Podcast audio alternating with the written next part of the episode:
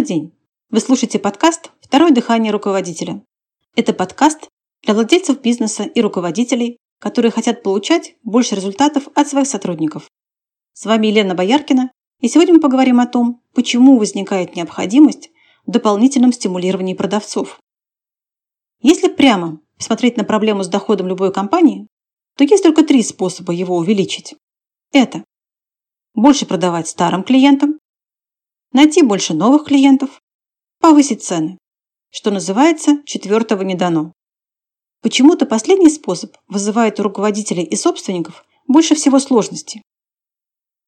Думая о том, что надо бы поднять цены, а не предвидеть сопротивление продавцов, их объяснения. Нам и по этим ценам приходится уговаривать клиентов купить, а если вы их еще и повысите, то продажи резко снизятся. И опасаются поднимать цены из реакции персонала. И это главный признак отсутствия в компании хороших продавцов. Называют их как угодно – менеджеры, консультанты, агенты. Мы для простоты общения будем называть их одним словом – продавец. Если вы скажете своим продавцам «ставлю вам задачу, продавайте больше» или «продавайте по более высоким ценам», что они ответят?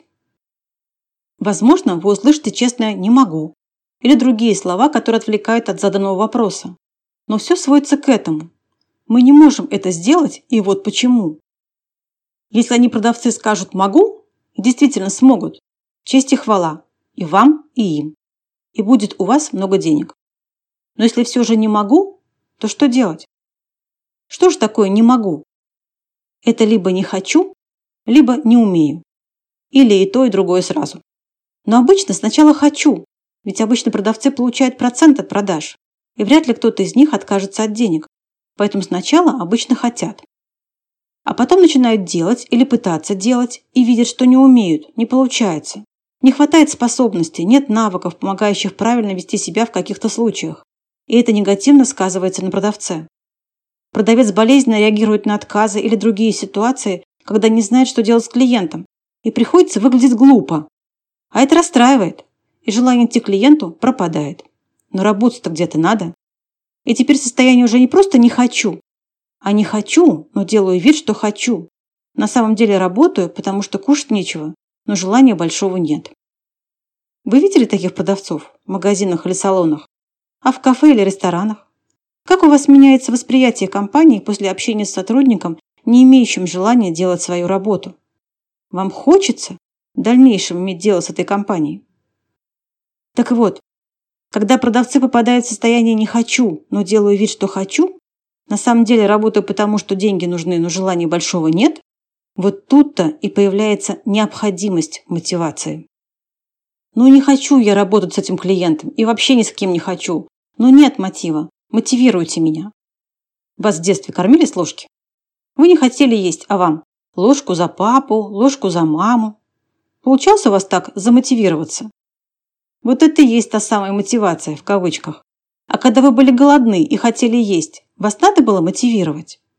Смотрите еще раз, откуда появилась потребность в дополнительной мотивации. Часто «не хочу» вырастает из «не умею». Может быть, просто обучить продавцов и сделать их работу более приемлемой и для них, и для клиентов? Давайте на это посмотрим. На продажу до сих пор не смотрят как на искусство, которое подчиняется своим законам, столь же точным, столь же ясно определенным, как, например, основные положения инженерии. В любой компании есть люди, от которых зависит очень многое. Эти люди обычно очень ценны, им уделяется много внимания. Ими восхищаются, их очень уважают. В любой группе это есть. Например, у индейцев племени майя были лекари. Их носили на руках, отдавали им лучшее из еды, почитали и уважали. Правда, до тех пор, пока в племени никто не болел. Как только в племени кто-то заболевал, лекаря просто сбрасывали со скалы. Такой был закон. Там не платили деньги за лекарства, но там были здоровые люди. Но это я к тому, что если группа от кого-то зависит, то она должна придавать значимость и самим этим людям, и их квалификации. Следующий вопрос. Нужны ли вашей компании деньги? Спросим более конкретно.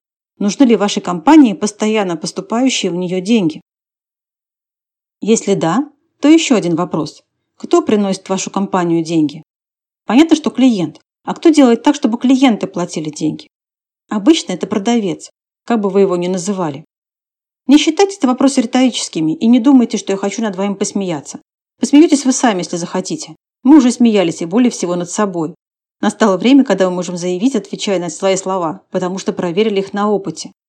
Основная причина низких продаж в компании – непридание должной значимости в головах владельцев и руководителей бизнеса такому элементу, как квалификация сотрудников отдела продаж. Несколько примеров этого. Почему собственник бизнеса не ставит на должность главного бухгалтера того, кто в бухгалтерии только деньги получал? Ну кто пустит необычного сотрудника ОМОНа на захват вооруженного бандита? Или посадит необычного пилота в самолет и отправит в полет? Или почему вы не сажаете за руль необученного водителя? Разбиться можно точно. Но если подсовываете клиентам необученных продавцов, бизнес тоже может разбиться, и мечты ваши с ним вместе. Как бы вы назвали человека, который знает, что есть другой человек, который расстраивается от определенной ситуации и очень плохо себя чувствует после этого. Зная это, продолжает толкать этого человека в подобные ситуации, чтобы тот расстраивался и плохо себя чувствовал. А потом обвиняет его в том, что тот плохо делает свою работу. Отрицательный персонаж, не так ли? Хочется сгущать краски, но работа продавца требует определенного мужества. В периоды кризиса, то есть снижение платежеспособности клиентов, а правильнее сказать, снижение желания отдавать деньги, это работа на уровне дрессировщика хищников. Помогите продавцам. Они важные и ценные люди в вашей компании. Сколько клиентов оттолкнет неквалифицированный продавец? В любой технической области ни один человек не смог бы нарушить технологию без заметных последствий для результата. А вот в области общения с клиентами продавцы позволяют себе самые возмутительные вещи, и это остается незамеченным. Если вы ремонтируете машины, в которых много брака, вам это будет видно? Обычно да. Хорошо, что можно увидеть брак. Тогда его можно исправить. Или, по крайней мере, понятно, почему у вас нет клиентов. Если вы купили плохо сшитый костюм, вы его вернете? В компании узнают о браке? Да, тогда это можно исправить. А если мы не видим брака в работе? Можно что-то исправить? И что исправлять? На плохую услугу продавца обычно не жалуются. Просто не покупают и не приходят больше. О, как мы любим это популярнейшее оправдание продавцов у нас мало посетителей. Да, это проверено временем и деньгами. Если продавцы квалифицированы, к ним приходят еще и еще и приводят других. Продавец с кислой миной снижает желание людей быть в вашем магазине. Кислая мина, в кавычках, это признак отсутствия квалификации. Продавец, который не знает про свой товар ничего интересного и не испытывает желания говорить о нем, не квалифицирован, как приносящий деньги. Если у клиента сложилось плохое мнение о торговом агенте, Какое мнение будет у него о компании, которую этот агент представляет? Есть такое понятие «возможная сделка». Это когда потенциально можно продать, клиенту может быть нужна ваша услуга, и он готов об этом говорить.